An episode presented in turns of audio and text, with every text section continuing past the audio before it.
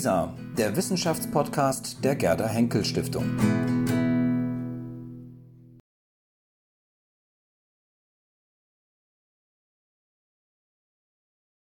Mein Gast ist Dr. Nils Uwe Barlow. Wikipedia verrät mir irgendwie weder Geburtsort noch Geburtsdatum. Ja, ähm, das ist, das ist bei den Leuten, die nach 1940 geboren sind, sozusagen. Ähm, kann er dann aber verraten, Staatsexamen von der Freien Universität Berlin, tätig seit 2010 in Münster. Und er hat gesagt, er will mit mir sprechen und sich unterhalten und mit Ihnen allen über das Thema Jodo Bastard, was geht du Bitch, über Jugendsprache. Jetzt weiß ich erstens nicht, ob ich es richtig ausgesprochen habe. Ja, ja, und sehr, zweitens wäre die Frage, ob er es uns mal übersetzt. Was heißt es eigentlich auf Deutsch? Das ist eine gute Frage. Den Titel habe ich mir, glaube ich, gar nicht selbst ausgedacht. Der wurde mir mehr ist, oder weniger in den Mund Ist der von Frau Lerch? Ich glaube, der ist von Frau Lerch, ja. Aber ich kann es natürlich trotzdem übersetzen. ähm, ich mache es aber einfach mal so. Äh, ich stelle mich noch mal ganz kurz vor. Wunderbar, äh, genau. Ja, mein das Name war ist die Nils Frage. Barlow. Äh, die groben akademischen Fakten haben Sie so genannt. Ich bin seit 2010 ähm, in Münster. Ähm, so eine typische Akademikerkarriere wahrscheinlich, äh, also ne, eigentlich überhaupt nicht typisch, äh, verbeamtet und so weiter. In Münster forsche da ähm, schon eine ganze Weile, leite oder koordiniere das Zentrum Sprache und Interaktion in Münster. Das heißt, ich habe eigentlich in, in, erster Linie mit gesprochener Sprache zu tun und ein Teilbereich ist davon eben die Jugendsprachforschung. In dem Bereich wurde ich auch an der Freien Universität promoviert. Da Sie gefragt haben, wo ich äh, geboren bin, wo ich herkomme, ich bin Ur-Berliner. Also ich habe mein Leben lang in Spandau gelebt, gewohnt. Das mache ich auch heute noch. Zählt es? In, in Spandau bei Berlin, oder? Bitte hören Sie auf zu unken. wir rücken immer mehr ins Zentrum, falls Sie das festgestellt haben. Ja? Die Peripherie ist äh, wesentlich größer als noch äh, vor 40 Jahren, als ich geboren wurde. Spann also spannendes Thema, aber nicht unser aber gut, Thema heute. heute. Unser ich Thema. versuche, jawohl. Ja, wir versuchen es kurz zu fassen. Ähm, also im Großen und Ganzen forsche ich an gesprochener Sprache. Das betrifft eigentlich alle möglichen Dinge wie das Lexikon, Grammatik der gesprochenen Sprache, ähm, äh, pragmatische Dinge, also Verhalten. Und äh, der große Forschungsbereich ist halt ähm, die Jugendsprachforschung und neue Medien, also Sprache in den neuen Medien. Das ist es im Prinzip. So, zu der zweiten Frage, nämlich die Übersetzung. Äh, jo, du Bastard, was geht, du Bitch? Ähm, Jugendliche haben teilweise eigenartige Verhaltensnormen und Verhaltensweisen, die von dem abweichen, was man vielleicht so als Erwachsener ähm, als adäquat ansieht. Das hängt einfach Haben wir da Zustimmung im Publikum? Ja, gut. Und ähm, jeder wird wahrscheinlich äh, das Wort Bastard kennen, vielleicht Bitch nicht, aus dem Englischen stammenden, eigentlich Hündin übersetzt könnte man sagen. Bitch bezeichnet ein äh, Mädchen mittlerweile, was sich auf Deutsch wahrscheinlich besser als Schlampe titulieren könnte. Und ähm, da merkt man eigentlich auch schon das, äh, was ganz häufig passiert in jugendlicher Gruppenpraxis, nämlich die Konstruktion einer eigenen Identität ex negativo. Das heißt also, aus dem Negativen heraus wird etwas Positives geschaffen, was durchaus anerkennenswert ist. Es wird Straßentauglichkeit zum Beispiel da durch, ähm, durch so eine Kategorisierung hergestellt. Das kenne ich als Schwuler auch. Ja, das, äh, genau, das, ja. genau das, gleiche, äh, das Gleiche haben wir da auch. Ne? Ähm, und äh, das äh, ist durchaus anerkennenswert und ähm, Jugendliche pflegen das. Das liegt unter anderem daran, also wenn man sich so begrüßt wie Yo, du Bastard, was geht du Bitch, ähm, dass man einen großen Intimitätsgrad hat, den man auch durchaus pflegen kann. Das heißt nicht unbedingt, dass es immer in jeder Situation akzeptabel ist. Das heißt, es kommt auch durchaus zu ähm, Auseinandersetzungen im, im Freundeskreis. Das merken wir, wenn wir Jugendliche verkabeln sozusagen über Tage hinweg und Langzeitaufnahmen machen, dass das, was heute sozusagen situativ adäquat ist, nämlich, yo, du Bastard, was geht, du Bitch, so eine Begrüßung, dass die einen Tag später nicht mehr akzeptabel ist, einfach aufgrund der emotionalen Lage, weil irgendwas vorgefallen ist. Ähm, so ist es halt auch im ähm, Erwachsenenkreis. Äh, Erwachsene haben ja auch öfter mal wieder äh, Auseinandersetzungen aufgrund sprachlicher situativer Unangemessenheit. Was ist da jetzt gemeint als Beispiel? Oder ja, Dicker zum Beispiel. Mein Freund ja. äh, Michael nennt mich ganz gerne Dicker und nicht Digger, wie es im Hamburgischen ja so äh, freundlich äh, rüberkommt. Und äh, wenn ich dann zufälligerweise doch mal wieder ein Kilogramm mehr habe, was leider ab und zu mal auftaucht, ähm, äh, dann äh, werde ich dann durchaus auch schon ungehalten. Ähm, in einer anderen Situation kann ich das durchaus ab. Mhm. Dann sage ich, okay, alles gut. Ich weiß jetzt nicht, wie typisch dieser Satz ist und wo er eigentlich herkommt. Kann man, ähm, also dieser Satz ist es ja auch nicht, Jodo Bastard. Also diese Begründung, Begrüßung, ähm, das ist jetzt, kommt mit der Unterschrift her als über Jugendsprache. Reden wir hier jetzt über eine Jugendsprache, wo wir dann eben sozusagen den, den Jugendduden ähm, dazu schreiben können? Oder ist das eigentlich sozusagen Ghetto-Sprachformen, wo wir in jedem Berliner Stadtteil ein separates Ghetto haben? Oder ähm, wo kommt das hier her und wie allgemeingültig ist das? ob der Begriff Ghetto-Sprache jetzt so adäquat ist für jugendsprachliches Stil oder juventulektales Stil, das äh, können wir gerne noch diskutieren. Ähm, also wir wissen Also der Ghetto-Begriff können wir vielleicht auch noch drüber reden. Ich ja, habe den auch in ähm, Aufsatz weiß, von dir gesehen. Genau, ähm, also ja. Sie wollen sicherlich äh, damit auf ja. die Straßentauglichkeit oder Straßenadäquatität äh, auf die Stra Stra Straßentauglichkeit hinaus. Ähm, ähm, es ist einfach so, und das wissen wir spätestens seit, den, seit 1985 mit den Thesen Gleus, es gibt nicht die eine Jugend, also gibt es auch nicht die eine Jugendsprache. Dieser Begriff Jugendsprache ist völlig falsch also er ist, ist überhaupt nicht irgendwie ähm, fassbar. Wir haben keine Jugendsprache, die wir irgendwie in einem einheitlichen Lexikon fassen können, in einer, Eigenheit, äh, eigen, einer eigenen Grammatik, in einer eigenen Syntax, so wie wir Sprachen oder Varietäten des Deutschen uns vorstellen. Wir sprechen bei Jugendsprache auch nicht mal von einer einheitlichen Spielart, also einer Varietät wie einem Dialekt oder sowas, ähm, sondern wir sprechen von Stilen. Das kann man sich vielleicht mhm. eher so vorstellen wie die Modestile, ähm, die man von einer Sekunde auf die andere, gut, bei Kleidungsstilen ist das vielleicht nicht immer so, aber äh, die man relativ schnell ablegen kann. Ähm, ich kann mich heute Abend habe ich ja einen Sakko an. Äh, wenn ich morgen früh wieder auf der Baustelle meines Freundes André bin, dann werde ich wahrscheinlich meinen Arbeitsdress anziehen. Und wenn ich in der Universität bin, werde ich ähm, wahrscheinlich äh, auch irgendwas Ähnliches tragen wie, wie heute halt so rumlaufen. Wie die Germanisten halt so rumlaufen. Ziemlich, ja. äh, ziemlich ähm, äh, ich wollte es nicht sagen. Leger. ähm, also äh, es äh, variiert von Situation zu Situation. Und nun stellt man sich das so vor, dass wir sowas haben wir einen gemeinsamen Kern, ja, die Basis von Jugendsprache. Die setzt sich sicherlich aus dem zusammen, was wir ähm, so im Deutschen kennen, nämlich aus bestimmten Wortbildungsmustern, ähm, morphologischen Grundregeln, ähm, einem bestimmten Lexikon, was ähm, sicherlich auch Zeit abhängig ist. 1900 ähm, hat man anders gesprochen als 2017, weil man heute auch meinetwegen neue Medien hat und so weiter. Ähm, und der suggeriert sozusagen, dass wir sowas haben wie eine Jugendsprache. Und durch die neuen Medien wird natürlich auch sehr viel vom Lexikon ähm, weit verbreitet. Aber trotzdem gibt es sowas ähm, wie ähm, ja, Unterschiede in der, in der Sprache Jugendlicher, die sich zum Beispiel auch regional ausprägen. Die bayerischen, äh, bayerischen Jugendlichen sprechen ganz anders als die Berliner Jugendlichen. Und das äh, ist es letztendlich, was Jugendsprache ausmacht. Ja, die Frage war, ich hatte schon ernst gemeint mit sozusagen den Berliner Stadtteilen. Haben wir sozusagen sowas wie eine einheitliche Jugendsprache in Berlin? Oder ist es so, dass die Spandauer anders reden als die Kreuzkölner? Oder ja. ist es auch so, dass eigentlich die 14-Jährigen anders reden als die 10-Jährigen? Sowohl als auch. Also wir haben, wenn wir von sprachlicher Variation sprechen, dann sprechen wir in erster Linie von vier großen ähm, Variationsdimensionen, nämlich der Diatopik, der Diastratik, der Diachronie und der Diaphase. Das heißt also auf Deutsch Schicht, für alle, die nicht. Ja, äh, ich mache das nochmal, ja. ich äh, versuche das nochmal vernünftig zu übersetzen. Nämlich einmal die Zeit ist entscheidend, wie man spricht sagte ich ja gerade, 1900 spricht man anders als 2018. Dann äh, die Situation, also die Diaphase. Ähm, in unterschiedlichen Situationen sprechen Jugendliche auch ganz unterschiedlich, genauso wie es Erwachsene machen. Dann haben wir äh, die Diatopik, also den Raum. Ähm, in Berlin-Spandau spricht man anders als in mhm. Berlin-Neukölln. Das hängt damit zusammen, dass wir ganz andere ähm, soziodemografische Faktoren haben ähm, andere, äh, eine andere Klientel, so andere Milieus, sagt man, glaube ich, mit den mhm. Sinus-Studien könnte man von Milieus sprechen ähm, die sich unterscheiden.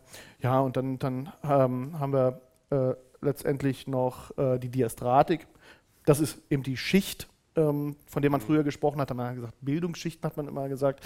Heute sagt man dann eher das Milieu, ähm, mhm. denn dass man Half-Life spielt oder Ballerspiele spielt, heißt nicht unbedingt, dass man dumm sein muss. Oder wenn man auf der Hauptschule ist, dann heißt das nicht unbedingt, dass man einen schlechten Sprachgebrauch pflegt, sondern ähm, das geht auch durchaus ähm, sehr hochtrabend. Bei allen von diesen vier Dimensionen würde mich dann auch interessieren, eigentlich, äh, was da sozusagen die Maßstäbe sind. Also, wenn es, ähm, ich werde die vier Begriffe jetzt nicht lernen, aber wenn wir uns die zeitliche Dimension haben, reden wir da über Sachen, die sich jedes Jahr ändern oder ist es was, ich hatte gerade vorhin noch Tucholsky vorgelesen, der, der an den Leser im Jahr 1985 schreibt und sagt, du wirst nicht verstehen, wie ich rede. Ähm, reden bei Jugendsprache ist es was, was in jeder Saison anders ist. Ähm, in, dann eben auch die, ähm, bei den geografischen Sachen. Ist es in jedem Berliner Stadtteil anders oder? Das, ähm, also das sicherlich auffälligste Kriterium oder das Merkmal von Jugendsprache ist sicherlich das Lexikon. Und das ist nicht so stark unterschiedlich von ähm, Stadtteil zu Stadtteil vielleicht eher von Zeit zu Zeit oder von Situation zu Situation.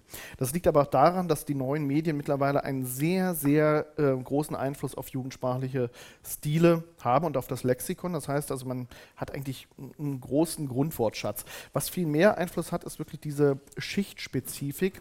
Ähm, das heißt, dass man, man könnte von Fachsprachen sprechen, ja, dass Jugendliche, die beispielsweise ähm, sich dem Rap-Milieu in bestimmten Situationen zugehörig fühlen und dadurch ihre Identität kreieren, dass sie sicherlich einen anderen Wortschatz haben als diejenigen, die aus der Punk-Szene kommen oder aus der was auch immer für eine Szene. Ne? Ähm, also äh, das mhm. ist, ich glaube, das ist eher auffallend. Ist das eine Frage von oben und unten und Bildungsschicht im klassischen Sinne, dass die Zehlendorfer Gymnasiasten und Gymnasiastinnen, Entschuldigung, ich muss ja gender, ähm, das einfach anders drauf haben als die, äh, als die Rüttli-Schüler aus Neukölln? Hat das was an dem zu tun oder ist es, ich meine, Punk, ähm, ich meine, die Zehlendorfer Eltern haben ja auch Schwierigkeiten, wenn die hm. Söhne und Töchter dann ähm, punkmäßig daherkommen? Also ich würde lügen, wenn ich sagen würde, es gibt nicht äh, bildungsschichtspezifische Unterschiede. Mhm.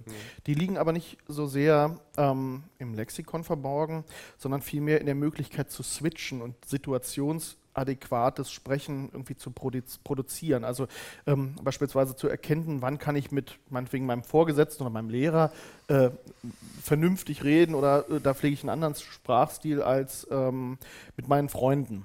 Das, das betrifft äh, vielmehr die Schicht.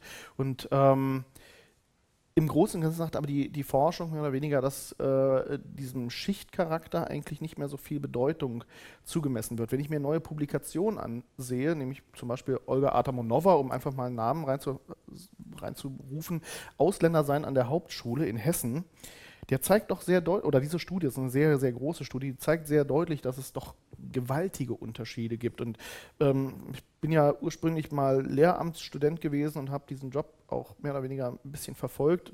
Die ersten Praktika habe ich an einer Hauptschule gemacht, nämlich ähm, an einer Hauptschule in, in Berlin-Reinickendorf.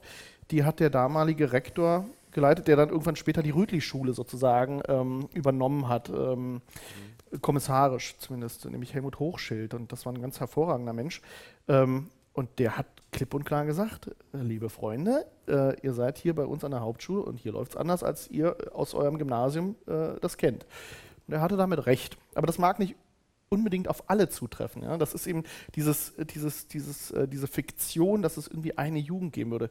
Es gibt auch Hauptschülerinnen und Hauptschüler, die ähm, die kann man nicht von Gymnasiasten unterscheiden. Vielleicht, wenn man irgendeinen Wissenstest macht oder sowas, ja, dann äh, kann man das sicherlich irgendwie. Aber das steht ja gar nicht zur Debatte, sondern die sind auch durchaus in der Lage, ähm, Sprache zu switchen, sich adäquat zu verhalten. Und ähm, das ist es eben, was die Sache so gefährlich macht, ne? dass man alle über einen Kammschert sozusagen. Wir sind ja hier in der Wissenschaftsakademie und ähm, wenn ich ihn so reden höre, dann äh, stelle ich mir eben einfach die ganz naive Frage, woher weiß der das denn alles?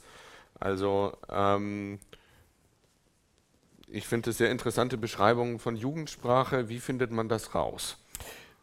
Also ja nicht, indem ich ähm, im ZDF ähm, wie heißt es dann, andere Liebe anschaue oder so eine Vorabendserie, sondern wir, uns interessiert ja die echte Jugendsprache. Oder? Ja, also ähm, es gibt ja verschiedene Zugänge ähm, zur Erforschung von Jugendsprachen. Nun ist Jugendsprache in erster Linie ein Phänomen der Mündlichkeit, auch wenn das sich sicherlich verlagert mittlerweile durch WhatsApp und so weiter.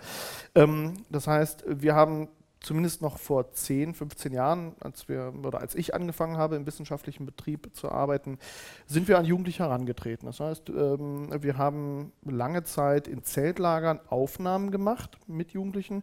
Die kannte ich dadurch, dass ich in Jugendfreizeitheimen gearbeitet habe oder eben bei Jugendorganisationen. Und dann haben wir diese Jugendlichen darum gebeten, äh, sofern wir sie denn kannten und wussten, dass die immer wieder ins Zeltlager fahren, dass wir sie nachts äh, in den Zelten, das sind immer so geschlechtergetrennte Situationen, ab 22 Uhr macht jeder sein Science sozusagen, dass wir die aufnehmen dürfen. Und äh, zu dem Zweck haben wir dann mit Einverständnis der Eltern ganz häufig oder auch der Jugendlichen natürlich bei gleichzeitiger Befreiung, äh, also Strafbefreiung und äh, Ausschüttung ein, eines Eises am Tag, ähm, haben wir die nachts aufgenommen. Ja, Erpressung gehört dazu zur Wissenschaft, das äh, ist komisch, aber. Das ist in anderen Fachdisziplinen auch so, aber das ist nicht ich, unser ich, Thema. Ich wollte gerade ja. sagen, äh, und dann haben wir äh, Miniaturmikrofone in den Zelten versteckt, müsste man mhm. fast sagen. Ähm, das war so natürlich, dass die Jugendlichen die ersten zwei, drei Tage darüber Bescheid wussten und sagten, okay, alles klar, die nehmen uns hier auf, seid schön vorsichtig. Mhm. Aber das Interessante ist, dieser Beobachtereffekt lässt irgendwann nach. Also die Jugendlichen sind da drei Wochen in dem Zeltlager. Das nennt sich Dschungelcamp, oder?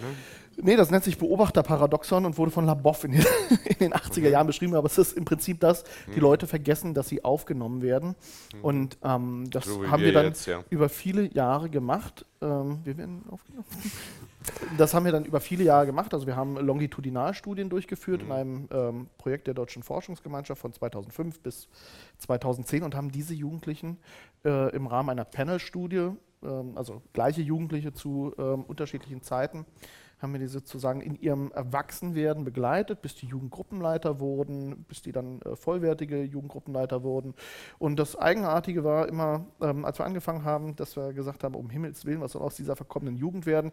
Mittlerweile sind das alles irgendwie studierte Biologen, promovierte Doktoren und so weiter. Das ist sehr eigenartig. Ähm, also es ist doch irgendwas aus den Leuten geworden so kommt man an, authentische Daten. Diese authentischen Daten sagen uns ganz häufig nicht, ähm, wie es jetzt zu irgendeiner bestimmten Reaktion gekommen ist oder warum jetzt irgendwie die Floskel XYZ so prominent vertreten ist. Und deshalb macht man dann Interviews im Nachhinein, die sind teilweise halb strukturiert. Man geht an die Jugendlichen ran und sagt, sag mal, äh, was war denn da gestern Abend im Zelt los? Das ist immer ein bisschen problematisch, weil die dann wieder merken, dass man zugehört hat. Aber ähm, so läuft das ungefähr. Ne?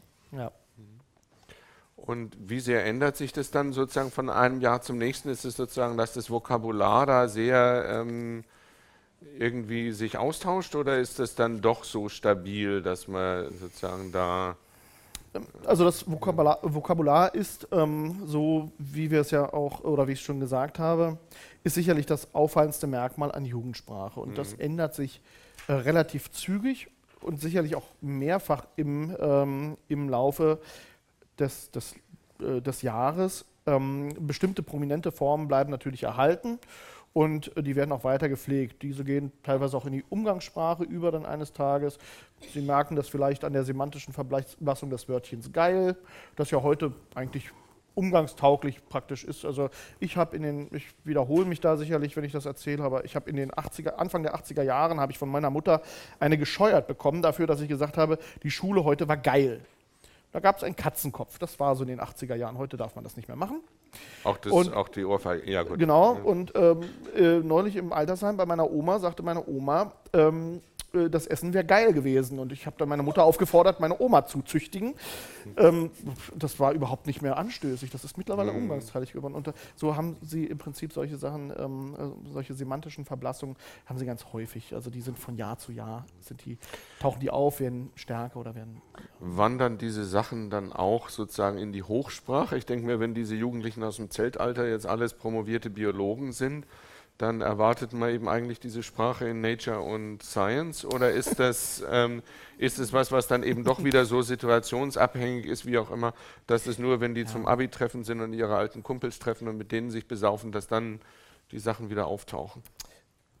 Das kann ich nicht so wirklich beantworten. Ich weiß nicht, also kein Sprachwissenschaftler hat eine Glaskugel und kann sagen, mhm. was taucht denn äh, später noch auf oder was taucht nicht auf. Das Einzige, was wir wissen, ist, äh, dass sich Sprache verändert und je nachdem, wie alltagstauglich Begriffe werden, haben sie natürlich auch eine Chance, irgendwo mhm. in, ähm, in ein Lexikon einzutauchen, in welcher Form auch immer. Ähm, ob das eine Umgangssprache ist oder ob das äh, dann alltagstauglich wird, kann keiner sagen. Mir ist, mhm. Ich weiß gar nicht, ähm, also mir sind verschiedene Begriffe, die aber bei weitem nicht so vulgär sind, äh, wie das, was ich jetzt eben, also dieses Geil, was ja einen sehr vulgären Charakter hatte. Mir sind verschiedene Begriffe bekannt, die heute überhaupt nicht anstößig sind, aber die würden auch nicht in Nature oder Science auftauchen, sowas wie Knorke, also der typische Berliner Begriff, ne? das ist Dufte oder sowas. Das waren alles jugendsprachliche Begriffe, die aber heute gar nicht mehr jugendsprachlich sind. Ähm also zur zur zeitlichen Dimension einfach. Wir hatten hier im Saal vor zwei Stunden eine Lesung von Texten von Tucholsky aus diesem Band Sprache ist eine Waffe und da war ein Text über das Wort Knorke. Ähm, könnte man nochmal nachlesen, wollen wir jetzt, äh, jetzt nicht, ähm, mhm. nicht wiederholen, aber das ist dann durchaus eine Frage. Zu, zu diesen ähm, Begriffen und mich interessiert dann auch, will dann noch nachfragen, sozusagen auch zu den internationalen Komponenten. Ich erinnere mich in den 80er Jahren gelesen zu haben, ähm, Gebrauchsanweisung für Amerika von Watzlawick. Da gibt es einen Abschnitt über die amerikanische Sprache, wo er über das Wort fucking erklärt, mhm. dass das im Amerikanischen ein Füllwort von verstärkender Bedeutung sei, was man aber keinesfalls verwenden darf für das, was es ursprünglich verwendet hat, weil dann ist es ausgesprochen obszön. Das heißt, die Sachen sind sehr, also Beispielsatz aus dem Buch uh, Mr. Miller got fucking mad when his dog went to the, uh, to the sidewalk, nee, went to the bathroom on the sidewalk. Mhm. Also auf Deutsch, Herr Müller hat sich ziemlich aufgeregt, als sein Hund auf dem Bürgersteig geschissen hat. Ja. Ähm, also ist das auch so ein Effekt von Jugendsprache letztlich, der, der sagt, die Sachen sind sehr kontextabhängig und geht woanders dann gar nicht? also die ähm, eine der bekanntesten Anthropologinnen oder Ethnologinnen könnte man sagen, Penelope Eckert, die sagt, äh, ähm, Adolescents are the linguistic movers and shakers. Die rütteln sozusagen den Sprachgebrauch auf. Aber die Jugendlichen komplett für den Sprachwandel äh, verantwortlich zu machen, äh, wäre meiner Meinung nach zu platt. Ich glaube, ähm, es hängt viel mehr mit dem, ähm, mit dem prominenten Gebrauch zu tun. Also ich kann, kann, weiß, dass ich, also ich habe polnische Freunde, die verwenden immer Kurva Kurwa heißt so viel wie Nutte oder ja, sowas, also im Original polnischen. Ja. Ähm, wenn man mit älteren ähm, ähm, polnischen Menschen spricht, dann, dann, schlagen die die Hände über dem Kopf zusammen. Aber mittlerweile wird das so häufig verwendet, dass es eigentlich sowas heißt wie Scheiße. Ja, also das ist derb und sehr stark, eigentlich auch immer noch vulgär, aber nicht so drastisch, mhm. wie es im Original ist. Ähm, und das sind nicht unbedingt Jugendliche, die äh, diesen Sprachwandel forcieren, ja? sondern es sind durchaus auch Erwachsene. Ich glaube, das äh, ganze sprachliche System ändert sich unter verschiedenen Einflüssen. Ähm, klar, man sucht immer irgendjemanden, der schuldig ist. Also vielleicht nicht die Linguisten, die suchen keinen Schuldigen, sondern die wollen einfach nur wissen, wie sich da irgendwas ändert. Die wollen auch nur beschreiben, ja genau. Die wollen beschreiben, ne? genau. Ja. Ja. Einfach schön vorsichtig sein, damit man bloß nicht. Woher kommen denn dann, was weiß ich, die originelleren äh, Sprachformen? Kommen die aus dem Kino? Kommen die aus dem Fernsehen? Kommen die, werden die, entstehen die auf dem Schulhof? Also hier wäre mal eine These. Ich habe heute ja für alle meine Gäste Bücher mitgebracht. Für Herrn Eisenberg hatte ich da zwei Ausgaben vom Duden. ähm, für ihn habe ich hier mitgebracht ein Buch, was mich als, als Gymnasiasten sehr beeindruckt hat, ähm, A Clockwork Orange. Ähm, und auf Seite 1 lesen wir dann, ich weiß nicht, ob ich die deutsche oder die englische Version ähm, lesen sollte, ähm, auf, ähm, das sind eben Jugendliche, die da in der Milchbar rumhängen.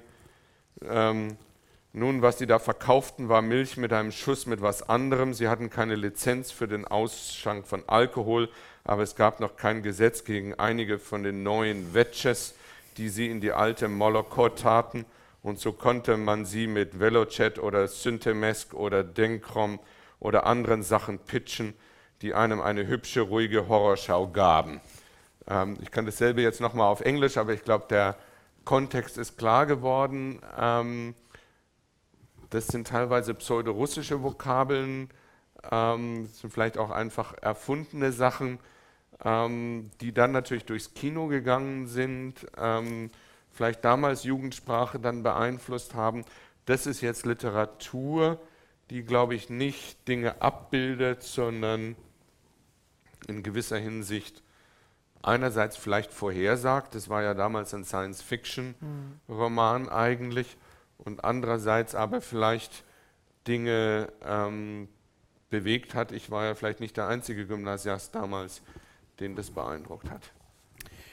Ähm, das, was Sie ansprechen, ist ähm, problematisch zu beantworten. Wir wissen nicht so wirklich, wie was Jugendsprache beeinflusst. Das ist mehr oder weniger so ein Wechselwirkungsmodell. Ähm, das heißt, Jugendliche beeinflussen die Medien, die Medien beeinflussen die Jugendlichen und Medien meine ich jetzt nicht nur das Fernsehen, sondern auch Literatur. Wir wissen zum Beispiel aus den 80er Jahren, dass ähm, es im Berliner Sprachraum ein Verb gab, das nannte sich Stratzen. Und wir wussten nicht, wo das herkommt. Also es tauchte irgendwie in irgendwelchen Daten auf und dann äh, fand man irgendwann heraus. Und in Grimms deutschem Wörterbuch steht es nicht. Oder? Ja, doch, komischerweise schon. Bloß es war uns nicht mehr geläufig, da wir nicht allzu viel Mittelhochdeutsch äh, gemacht hatten als ähm, Wissenschaftler, zumindest nicht die ähm, Synchronsprachverbrauch, äh, Verbrauch, Entschuldigung, äh, einem Synchronsprachgebrauch nacheiferten.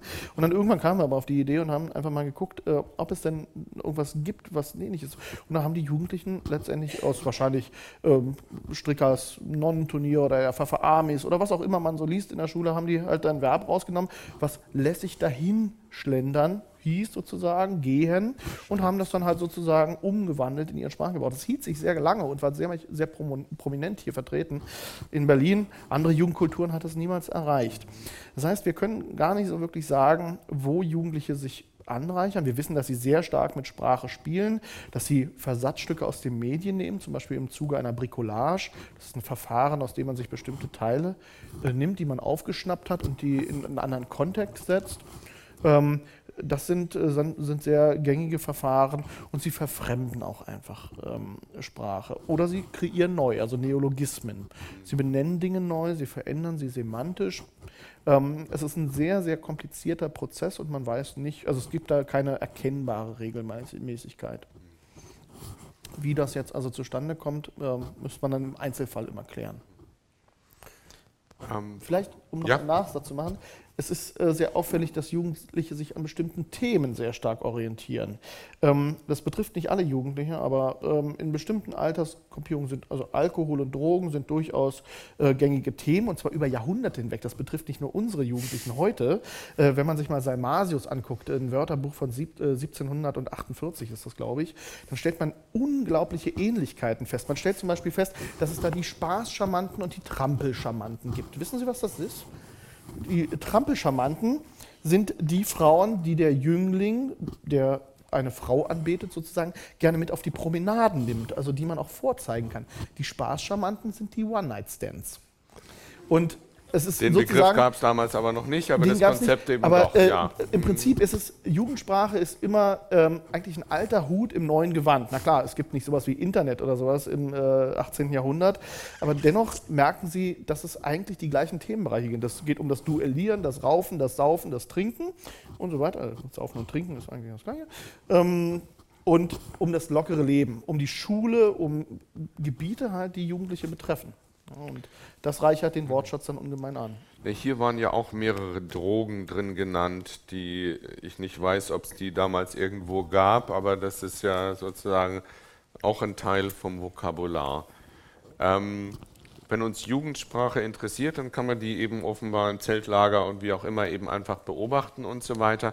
Ähm, bildet sich die auch in Literatur ab oder ähm, kann man die, wo kann man die nachlesen oder ist das, ich meine, es gab ja da so gewisse Arten von Literatur eben auch über die letzten zehn Jahre, die dann da als im Prinzip als authentische Jugendsprache eben auch gefeiert wurden. Ähm, also äh, natürlich kann man irgendeinen Verschnitt von Jugendsprache immer in Literatur finden. Aber ähm, dann ist es wieder nicht authentisch, sondern es ist mhm. äh, elizitiert sozusagen. Es ist äh, nachgemacht, es ist irgendwie aufgesetzt und ganz häufig finden wir dann in solchen äh, Produktionen, auch, in dem, auch im Fernsehen übrigens, wenn Sie sich sowas angucken wie Fuck You Goethe, die bekannten Teile, die jetzt gerade wieder durch den dritten Teil im Kino laufen. Ähm, wir kennen Sie die alle, gesehen habe ich sie nicht, aber muss man vielleicht auch nicht, um zu wissen, worum es geht, oder? Ja. Ja, also es ist äh, gut, das kann man auch durch die, durch die Jahrzehnte hinweg, äh, wenn man sich Kids anguckt oder sowas, da wird Jugendsprache emuliert. Ne? Also es sind halt keine authentischen Dialoge, weil sie einfach nicht situativ geprägt sind, sondern sie sind gescriptet. Das heißt, sie wurden äh, irgendjemand, an irgendjemanden herangetragen. Authentische Jugendsprache gibt es nur in der authentischen Kommunikation zwischen Jugendlichen. Ob das jetzt nun mal WhatsApp ist oder sonst irgendwas oder Snapchat oder was es alles Neues gibt, ähm, das äh, kann man nicht nachmachen. Und ganz bestimmt nicht von Erwachsenen. Ähm, und daran, das ist es im Prinzip auch, da müsste man eigentlich einen Punkt machen und sagen, nee, das ist nicht authentisch. Ähm, vielleicht spielen Sie jetzt auch auf die Wörterbücher an, die äh, Langenscheidt und Co. regelmäßig publizieren. Und auch da müsste eigentlich klar sein, nach dem, was ich bis jetzt gesagt habe, dass das auch nicht authentisch sein kann, denn Jugendsprache setzt sich A nicht nur alleine durch das Lexikon äh, oder ist nicht einfach nur Lexikon, sondern äh, hat bestimmte grammatische Auffälligkeiten, bestimmte morphologische und auch gattungsspezifische Auffälligkeiten. Und äh, dann kann man auch einfach sagen, ähm, einen gemeinsamen Wortschatz gibt es nicht von Jugendlichen und die Erhebungsmethoden dieser Wörterbücher sind auch einfach unglaublich, also aus wissenschaftlicher Sicht unglaublich fragwürdig. Wenn man einfach ähm, fragt, was, was ist denn jugendsprachlich für euch und da kann jeder irgendwas eintragen. Aber diese Wörterbücher wollen auch in erster Linie nicht wissenschaftlich äh, Jugendsprache erforschen, sondern die wollen A, den Verlag aufrechterhalten und das schaffen sie auch. Und da muss man wirklich sagen, sie regen ja zum Reden über Sprache an. Da kann man dann auch schon mal sagen, okay, drücken wir mal ein Auge zu, mhm. lassen wir mal die Wissenschaft beiseite. Ist ja auch lustig und wir können dann über Sprache wieder mal reden. Und äh, sie schaffen es auch, eine ganze, ganze Menge Arbeitsplätze zu erhalten. Das ist, ähm, ist wirklich äh, schon toll. Also das, was Bastian Sick schafft, schafft dann auch der Langenscheid Verlag mit seinen Wörterbüchern. Ja, aber hat man da als Wissenschaftler nicht den Eindruck dann, das kann ich eigentlich besser? Nee. Also auch kein. Also ich will kein, ja nicht amüsieren, ja. sondern ähm, also äh, für mich ist einfach Jugendsprache mehr als äh, die Aufzählung von bestimmten Wörtern. Die Lexikographie mhm. ist sicherlich ein Teil der wissenschaftlichen Disziplin, aber im Fall von gesprochener Sprache ist sie für uns nur ein Teilbereich. Ähm, und da muss man anders herangehen. Man muss das Ganze erweitern. Ähm, das könnte ich nicht besser. Also ich kann weder ähm, eine Liste mit Wörtern erstellen, die charakteristisch für Berliner Jugendliche sind, äh, noch möchte ich das eigentlich. Ja. Denn das ist einfach für mich aus wissenschaftlicher Sicht dann zu einseitig. Das wäre die Chance zum Bestseller-Autor vielleicht. Ich meine, wenn das die Verlage gesund stößt, dann kann es natürlich auch äh, junge Wissenschaftler ja, im gleichen, ja. Im gleichen Sinne, äh, das wissen Sie wahrscheinlich, in dem Fall, wo man Bestseller-Autor wird, wird man in der Wissenschaft dann nicht mehr so ernst genommen. Das, das passt, das ist schon in Ordnung. Äh, doch, Noam Chomsky hat es geschafft, fällt mir ein. Doch, aber da gibt es sicherlich eine ganze Menge an guten Beispielen, wo es dann doch geklappt hat. Ähm, aber äh, das ist. Ja, würd, das ist würde ich so prima mal nicht stehen lassen. Ja, aber das ja. ähm, ist vielleicht auch nicht unser Hauptthema. Ähm, der Unterschied sozusagen zwischen gesprochener Sprache und geschriebener Sprache haben wir natürlich nicht nur bei der Jugendliteratur oder, oder Jugendsprache und mhm. so weiter, sondern haben wir eben natürlich letztlich quer durch die Weltliteratur, wo eben auch das große, große Theater eigentlich natürlich geskriptete Dialoge ist ähm, über Jahrhunderte. Ähm, ich weiß nicht, was davon sozusagen dann eigentlich sozusagen in der Germanistik oder in der, in der Linguistik und so weiter dann eigentlich am Ende als die Referenz genommen wird, ob da sozusagen wir eigentlich zu sehr an der, an der Literatursprache kleben und den, den Alltag nicht, nicht mitnehmen. Ist das. Also ähm, die Frage kann ich eigentlich so nicht beantworten. Die stellt sich uns, glaube ich, auch nicht in der Linguistik. Wir kleben nicht zu sehr an der Literatursprache. Ähm, es gibt einfach unterschiedliche Dimensionen von Sprachbeschreibung. Das eine ist sicherlich die äh, normative Sprache, von der sicherlich auch Peter Eisenberg, ich, ich hätte das gerne gehört, aber ich bin nicht reingekommen hier, was Peter Eisenberg gesagt hat. Ähm, äh, ja. Sicherlich, äh, äh, Peter Eisenberg wird sicherlich aus einer normativen Sicht wahrscheinlich argumentiert haben. Ähm, das sieht in der gesprochenen Sprachforschung ein bisschen anders aus. Wir zäumen das Pferd sozusagen von unten auf und sagen, das, was eines Tages Grammatik ist, ist das, was heute sozusagen gesprochene Sprache ist und was sich immer mehr verfestigt. Mhm. Ich glaube, das würde er auch so unterschreiben. Das macht auch der, der, äh, der Sprachstandsbericht sozusagen oder der Bericht zur Lage der deutschen Sprache deutlich, der jetzt gerade erschienen ist. Ähm, ich würde mich niemals, äh, also ich würde auf jeden Fall nicht wertend an die ganze Sache herangehen, aber das, das machen Sprachwissenschaftlerinnen und Sprachwissenschaftler auch nicht. Ähm, wir würden niemals sagen, das ist das Gute, weil das ist normativ und äh, das ist das Gesprochene und das ist böse oder schlecht oder sowas. Ähm, es sieht natürlich anders aus, wenn ich, ich bin, ich bin Vater von zwei Kindern und wenn da der Sprachgebrauch abgleitet, dann werde ich das auch sanktionieren. Und zwar aus meiner normativen Sicht. Also sanktionieren heißt dann, ich werde korrigiert eingehen und sagen, warum, warum hast du denn das gesagt? Ja. Ich, werde, ich werde das nicht so machen wie meine Mutter in den 80er Jahren. aber ich werde auf jeden Fall irgendwann sagen, so, warum hast du das denn jetzt so gesagt? Also ich werde das Gespräch suchen. Ne? Ähm, aber das äh, ist eine ganz andere Perspektive, nämlich eine Erziehungsperspektive und nicht die äh, Sicht eines Sprachwissenschaftlers, der sagt, ja, so ist es halt jetzt. Die ich weiß jetzt nicht, ob das irgendwie Sinn macht, sozusagen Nachklapp zu machen zu der Diskussion, die wir vorhin gehabt hatten, aber die eine Frage, die sich mir da eben gestellt hat und die da eben so ein bisschen aufgebrochen ist, war die Frage, ähm, ich glaube, dass sich Sprache verändert, ist klar und darüber haben wir einen ganzen Konsens. Mhm. Aber die Frage, ob man Sprache verändern darf, ist, glaube ich, eine, über die wir uns ein Stück weit zerstritten haben. Und ähm, ähm, es wird in, natürlich im politischen Diskurs, ähm, das Motto des Abends ist, äh, Sprache ist eine Waffe. Mhm. Und damit ist natürlich auch Veränderung von Sprache eine Waffe. Ähm, das wissen wir natürlich nicht nur aus Clockwork Orange, sondern auch aus äh, 1984 und so mhm.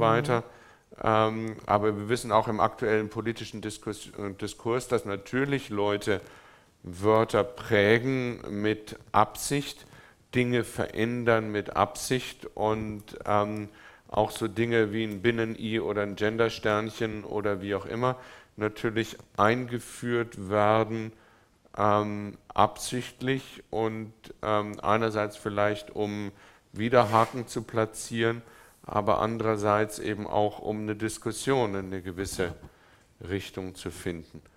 Ähm, wenn wir von Jugendsprache ausgehen, dann sehen wir da ja, glaube ich, weniger Absichtsvolles drin, sondern das ist mehr das Spielerische mit Sprache und das.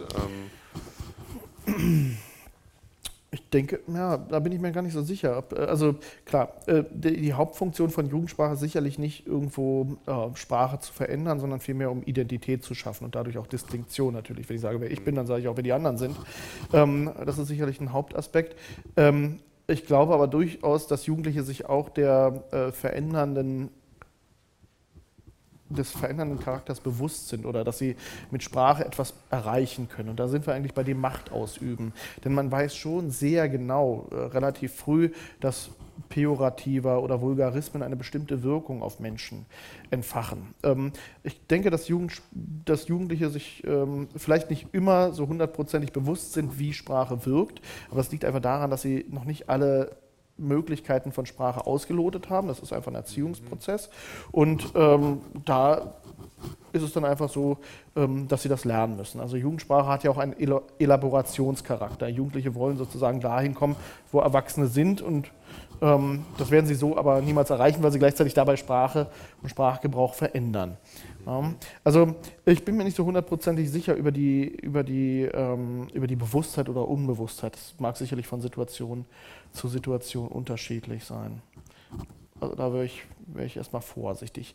Was das ähm, Politische angeht, was Sie äh, gerade angesprochen haben, ähm, darf man Sprache verändern, war, glaube ich, ihr, Ihre Ausgangsfrage sozusagen. Und die stellt sich Jugendlichen natürlich nicht. Ähm, das würde die auch gar nicht interessieren. Selbst wenn man sagt, äh, ich verbiete dir jetzt so zu sprechen, dann wäre es genau das, äh, hätte es den gegenteiligen Effekt. Ne? Das merkt man ja. zum Beispiel beim Drogenkonsum. Wenn man sagt, Haschisch darf du nicht, darfst du nicht benutzen, dann sagen, oh, das probieren wir doch mal aus. Ne? So in der Richtung. Ähm, nicht jeder, aber äh, viele.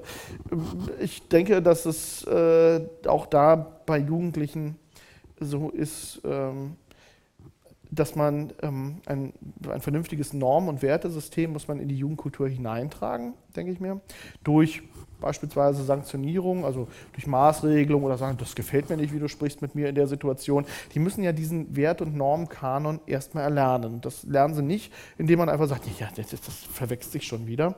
Ähm, das zeig, zeigen eigentlich Studien aus der Erziehungswissenschaft sehr deutlich. Und die zeigen noch was ganz anderes, diese erziehungswissenschaftlichen oder soziologischen Studien, nämlich, dass Jugendliche je älter sie werden, immer mehr den Werten und Normen ihrer Eltern nacheifern. Und das nicht erst seit gestern oder sowas, sondern seit 85 wird das sehr deutlich gezeigt, zeigt durch die Shell-Studien oder durch Reinders-Studien, Jugendwerte Zukunft, die zeigen, dass Jugendliche eigentlich langweilig sind.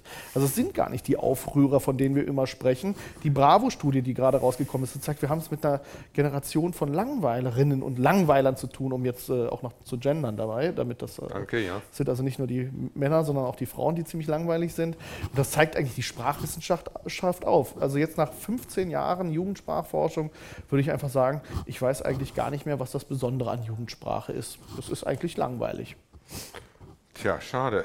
ähm, ich habe noch eine Frage, aber ich gebe dann auch gleich die Frage weiter ins Publikum, äh, wer da mehr wissen will. Ähm, Stichwort war gewesen ähm, gerade dieses Gendern und ähm, mir fällt auf, bei, also auch wenn wir wieder zurückgehen zu Jodo Bastard, was geht du Bitch, ähm, politisch korrekt ist da natürlich gar nichts drin. Und man hat den Richtig. Eindruck, dass ähm, das ja jetzt auch nicht die Jugend gelernt hat, dass man da also ausgleichender sein muss, als wir Erwachsenen das sind, sondern das ist eher dann die Lust an der, Pro, äh, an der Provokation und, ähm, und das ist, äh, das ist es richtig beobachtet, dann eher sozusagen in die Extreme reingehen und wenn dann, wenn dann absichtlich politisch inkorrekt als ähm, als aus Versehen politisch korrekt. Ich sagte es ja bereits eingangs, jetzt bin ich ein bisschen laut, ne? Muss ich mal runternehmen? Geht dann. Gut, geht. Ähm, ich sagte es ja bereits eingangs, dass sich jugendliche Gruppen ganz häufig aus dem Negativen heraus konstruieren. Und genau das, was eigentlich ähm, in der Erwachsenenwelt oder in der normativen Welt äh, der Älteren sozusagen als positiv eingestuft wird, dass sie das einfach nutzen, um äh, irgendwie anders zu sein. Das hat aber nicht zwangsläufig was damit zu tun, dass man sich abgrenzen will von den Erwachsenen, sondern dass man einfach sozusagen sein, seine eigene Gruppenidentität schaffen will. Das ändert sich auch teilweise dann sicherlich wieder später. Ähm, es ist so, dass ähm, diese Political Correctness nicht unbedingt in Jugendgruppen ähm, Thema sein muss. Ne? Thema. Es, es okay, muss kein Thema ja. sein. Wobei das nicht so ganz stimmt. Ähm, es gibt Untersuchungen zum Beispiel zu ähm, Beleidigungen, die ähm, bestimmte Ethnien betreffen. Also, also sowas wie du Opfer oder du Jude, was jetzt gerade ähm, in letzter Zeit wieder sehr stark aufkommt, oder äh, du Homo, äh, du Spasti und so weiter. Solche, solche Begriffe, die also nicht nur Ethnien, sondern auch bestimmte körperliche Merkmale oder sexuelle Orientierung betreffen, angehen. Und das wissen Jugendliche sehr genau, wie sie damit ähm, äh, punkten können, im negativen Sinn. Das heißt aber, es ist ihnen klar, dass es nicht in Ordnung ist. Klar. Ja. Aber das wissen ja Erwachsene auch. Ne? Also wenn Jürgen von der Lippe zum Beispiel äh, seine, sein, sein Programm abspielt und äh, da über, über ähm, das Wort schwul spricht, dann weiß der auch, dass der damit natürlich punkten kann, weil das äh, humoresk dann rübergebracht wird. Und Jugendliche wissen, haben dafür ein gutes Gespür. Also ähm, mein Doktorvater hat irgendwann mal einen Artikel publiziert, dass sie nicht so ganz genau wüssten, ähm, dass der Opferdiskurs auf Juden und so weiter ähm, irgendwie oder mit Juden in Zusammenhang gebracht wird. Das stimmt so, aber sie wissen, dass, ähm, dass der Begriff in bestimmten Kontexten ähm, und in einer bestimmten Prosodie, also in einer Aussprache oder in bestimmten Situationen, nämlich äh, diese Kombination du plus x, ähm, dass die dann halt ein bestimmtes pejoratives Muster bildet. Ähm, das weiß jeder Jugendliche, aber die ähm, die, die, die Weitsicht darüber, was bewirkt denn Sprache, und da sind wir eigentlich beim Thema dieser Veranstaltung, nämlich Sprache und Gewalt, ähm, die ist vielleicht nicht immer so präsent in der eigenen Situation. In der Reflexion dann hingegen schon wieder. Also, mhm. äh, wir haben Mädchen in unseren Aufnahmen, die singen ähm, Lieder von ähm, Die Sekte nach, und dann, das heißt so, ich weiß jetzt nicht, ob ich es ganz genau zusammenkriege, da singt ein Mädchen, ähm, meine Ringe, meine Bitch, äh, nee, meine Ringe, meine Ketten, meine Bitches, mein Geld, ich bin der, der seinen Schwanz in deinen Mund reinhält. So heißt das. Und das singt die. Und äh, dann fragt irgendein ein Betreuer, fragt auf dieser Aufnahme, sagt, sag mal, merkst du überhaupt was? Was singst du denn da? Das ist doch völlig frauenverachtend, was du da machst. Ne? Und du bist, du bist Mädchen. Es geht doch gar nicht um den Text, der Inhalt ist doch egal. Das ist ein geiler Beat, sagt die dann. Ne? Und dann sagt man, okay, die Reflexion über Sprache ist vielleicht noch nicht so weit, wie wir es gerne hätten. Aber ähm, die gute Nachricht ist daran wieder, wenn man über Sprache spricht und das dann auch immer wieder irgendwie ähm, ins Gedächtnis ruft und da, darüber dann auch äh, die eigenen Werte und Normen verbreitet, nicht aufzwängt, sondern einfach sagt, ich finde das mhm. jetzt in der Situation nicht angemessen, wie du sprichst, ähm, dann setzt sich das irgendwann fest und dann können die sich selber entscheiden, die Jugendlichen, ob sie es akzeptieren oder nicht und dann mhm. ist das eigentlich ein vernünftiger Erziehungsprozess. Fragen, Kommentare, Erweiterungen herzlich eingeladen. Ja. Bitte, er sitzt schon vorne auf Entschuldigung, der Couch. Wir haben, Sie, wir haben Sie ausgelassen. Ja. Ach Gott, das ist, wenn das der Maischberger mal passiert, hat sie zwei Gäste eingeladen und den zweiten vergessen. Und der eine kurz wird vorstellen, vergessen. ja. Aber jetzt ist meine Redezeit. Ja. Ähm, also, Sie haben vorhin gesprochen von Fucking Goethe, dass es problematisch ist, dass in solchen Filmen jetzt in dem Fall die, die Jugendsprache nicht authentisch vermittelt wird. Was nee, ich sagte, nee, Entschuldigung, da muss ich mich korrigieren. Oder sagen Sie genau? Ähm, ich sagte nicht, dass die Jugendsprache nicht authentisch rübergebracht wird, sondern dass es einfach keine authentische Jugendsprache ist. Denn es ist ja geskriptet. Dann wäre meine Frage, was ist die authentische Jugendsprache? Face-to-Face-Kommunikation, WhatsApp-Kommunikation, wenn sie authentisch unter Jugendlichen ausgetauscht wird in authentischen Situationen. Also unter Jugendlichen oder auch zwischen Jugendlichen und Postadoleszenten, was auch immer. Also wenn sie ja, ähm, also Jugendsprache, das ist relativ problematisch. Wir haben ja kein, wir haben ja wirklich keinen einheitlichen Begriff von Jugend heutzutage. Also klar, wir können biologisch sagen, äh, Jugendliche sind diejenigen, die äh, anfangen, äh, weiß nicht, geschlechtsreif zu werden oder sowas. Ähm, Erwachsene sind diejenigen, die auf eigenen Füßen stehen, die sozioökonomisch sind und so weiter und so fort. Also es gibt eine ganze Menge an Faktoren. Aber wir wissen sprachlich nicht, was ein Jugendlicher ist. Wir wissen auch nicht, was ein Postadoleszenter ist. Und damit haben wir eine ganz schwammige Definition eigentlich von Jugend, Jugend aus linguistischer Sicht. Ähm, Jugendsprache wäre jetzt für mich die Kommunikation von denjenigen, die sich als äh, Jugendliche untereinander austauschen. Mhm. Aber die Kommunikation von Jugendlichen mit Erwachsenen muss äh, nicht zweifels, muss nicht unbedingt Jugendsprache sein, sondern da sind Elemente sozusagen von Jugendsprache drin. Sprache verändert sich ja von Situation zu Situation. Das ist dieses Recipient Design, ne? das Rezipientendesign. Ich passe mich an, ähm, je nachdem, mit wem ich spreche. Mal besser, mal schlechter. Wenn ich mit Herrn Ziegler spreche, werde ich wahrscheinlich nicht so oft ähm, Vulgarismen in den Mund nehmen. Gut. Ja. Ähm, muss ja ein gewisser Erziehungseffekt auch dabei sein bei den jungen genau. Leuten, genau. Aber, aber ich finde es einen sehr interessanten Effekt. Also ich habe jetzt sozusagen in, in unserer Diskussion, ich bin davon ausgegangen, dass wenn wir über Jugendsprache reden, dass wir über Sprache zwischen Jugendlichen reden. Ja. Aber die, die Frage, was passiert in der Sprache zwischen Jugendlichen und Erwachsenen, Erziehungsberechtigten oder auch anderen, ähm, ist es da dann letztlich so, dass wir hauptsächlich davon ausgehen, dass die eben auch irgendeine Art von Hochsprache können und dann sich sozusagen mit Erwachsenensprache unterhalten? Oder habt ihr beobachtet sozusagen, wie Jugendsprache und Erwachsenensprache aufeinander knallt? Das ist unglaublich schwierig zu, zu beantworten, weil es einfach so unglaublich viele Facetten von Jugendlichen und Jugendsprache gibt. Also das, was wir bei Fuck You Goethe beobachten, ist ja, dass Jugendliche nicht switchen können. Das heißt, sie reden untereinander genauso wie mit ihrem Lehrer Seki Müller. Hm? Na, jo, was geht und äh, kanack mich hier nicht an oder irgend sowas in der Richtung, sagt dann der Seki Müller, der spricht ja dann auch so eine Art von Jugendsprache. Und ähm, das trifft ja die Realität überhaupt nicht. Also ähm, Jugendliche sind sehr wohl in der Lage zu switchen. Also alles andere wäre Utopie, wenn man sagen würde, die beherrschen nur Jugendsprache oder jugendliche mhm. Stile. Wie gut sie switchen können, das steht auf einem ganz anderen Blatt. Also die Kompetenz der einzelnen Sprecher mag stark variieren, aber ähm, durchaus ist jeder Mensch in der Lage, mehrere Varianten seiner Sprache zu sprechen. Hm. Deshalb ist es dann nicht authentisch, auch wenn es ziemlich gut ist. Also. Ganz herzlichen Dank für eine ausgesprochen spannende Diskussion. Ähm, unsere Zeit ist um. Ähm, ganz herzlichen Dank nochmal, Nils Barlow. Herzlichen Dank.